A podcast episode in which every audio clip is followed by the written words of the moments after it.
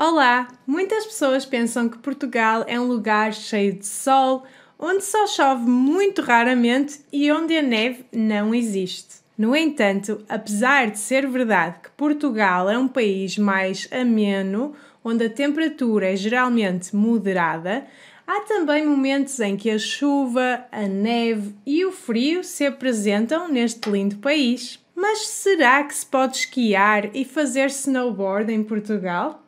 Se quiserem descobrir, fiquem comigo até ao final do vídeo. Então, no fim de semana de 25 de abril, como era feriado e foi fim de semana prolongado, eu e o Dominique decidimos ir à Serra da Estrela. A Serra da Estrela é a montanha mais alta de Portugal continental, sendo apenas ultrapassada em altura pelo Pico, na Ilha do Pico, nos Açores. Esta montanha é linda de verão e de inverno. Tem uma altura de 1993 metros e o seu ponto mais alto é chamado de Torre. No verão, podemos fazer caminhadas e descobrir a beleza natural da serra com os seus vales glaciares, Louriga, Manteigas ou Covão do Urso, por exemplo. Podemos também ver as nascentes dos rios portugueses Mondego, Zézer e Alva. Já no inverno e até ao início da primavera,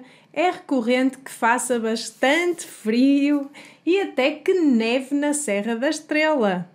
E foi isso que aconteceu no fim de semana de 24 e 25 de abril, o maior nevão da época. Ora, isto é bastante raro de acontecer já quase em maio, mas foi mesmo isso que se passou. Por isso, como amantes da neve, lá fomos nós à aventura. Chegamos à Serra no dia 25 e vimos imensa gente.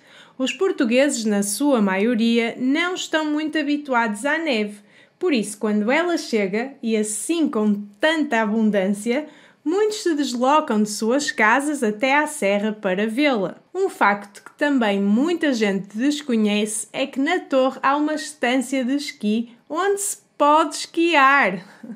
E eu, como amante de esqui, foi para lá que me dirigi logo no primeiro dia. Tínhamos comprado os forfait ou forfait online para dois dias e também tínhamos alugado o equipamento da mesma forma. Tem mesmo que se fazer a compra online porque não é possível fazê-lo lá. Não sei se por causa das medidas do Covid, mas é assim.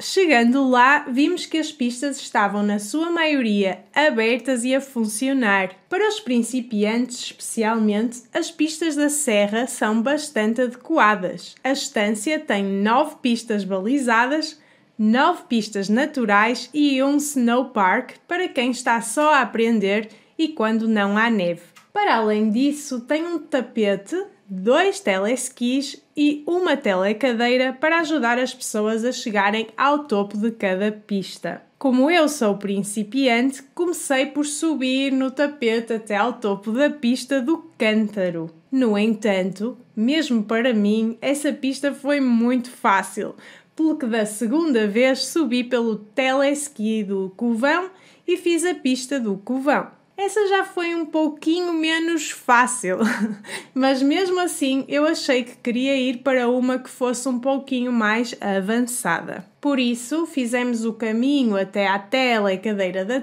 torre. Como não tenho muita experiência, foi engraçado quando me sentei pela primeira vez na mesma. Esta apenas tem uma barra de segurança que temos que ser nós a puxar para baixo e a segurar. Ora, eu, como tenho medo das alturas, fiz um pouco de fitas na primeira viagem. No entanto, rapidamente me habituei e até gostei de alistar, o que me deixou apreciar a vista que era fantástica. O pior foi quando cheguei lá ao cimo e caí ao sair da cadeira. Se for a vossa primeira vez, tenham cuidado!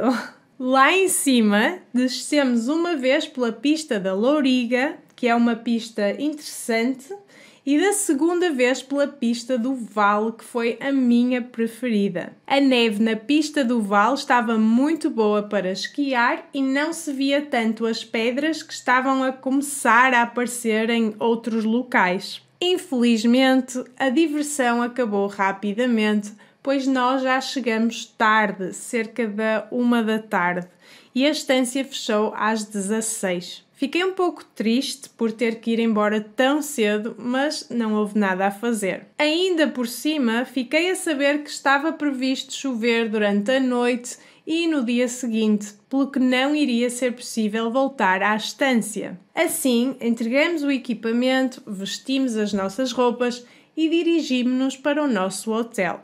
Ficamos no Hotel Luna Hotel Serra da Estrela, que é um hotel de 4 estrelas e é aquele que fica mais perto da estância de esqui. O quarto era razoável e tivemos pequeno almoço incluído, mas achamos que a relação qualidade-preço não foi a melhor. Assim, da próxima vez, penso que ficaremos num sítio no centro da Covilhã apesar de ser mais longe da estância. Ou então talvez tentemos a pousada da Serra da Estrela, que parece ser um pouco melhor.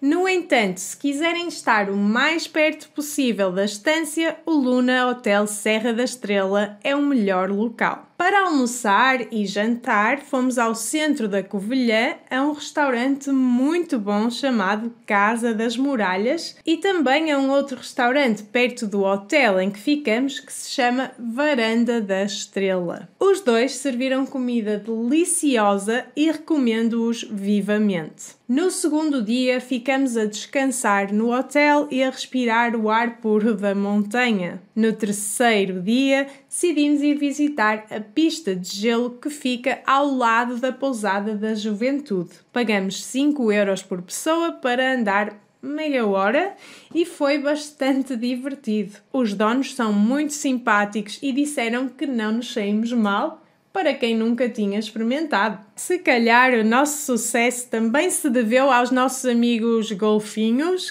que nos ajudaram a patinar. Depois de meia hora a brincar como crianças no gelo, fizemos o check-out do hotel e viemos para casa. No caminho para casa, passamos por Lamego e vimos a Nossa Senhora dos Remédios e almoçamos na régua com uma vista espetacular sobre o Rio Douro. O tempo estava bastante ameno de novo e nem parecia que tínhamos estado a esquiar apenas dois dias antes. Isto é, para mim, uma das maravilhas de viver em Portugal. Um dia podemos estar na neve, com muito frio, e no dia seguinte ao sol, com muito calor. O que acham disto? Também gostavam de experimentar esquiar na Serra da Estrela? Já alguma vez o fizeram? Digam-me nos comentários em baixo. Se quiserem saber mais sobre a cultura e costumes portugueses, assim como sobre a língua, não se esqueçam de ver o link que vou deixar também aqui em baixo. Esse link vai levar-vos até ao meu webinar, onde vos vou falar de alguns dos erros mais comuns que os alunos de português fazem e onde vou partilhar alguns truques convosco para que possam ultrapassar esses erros. Vão lá ver o link. Agora despeço-me por hoje. Espero que tenham gostado deste vídeo e vejo-vos num próximo. Até lá, beijinhos!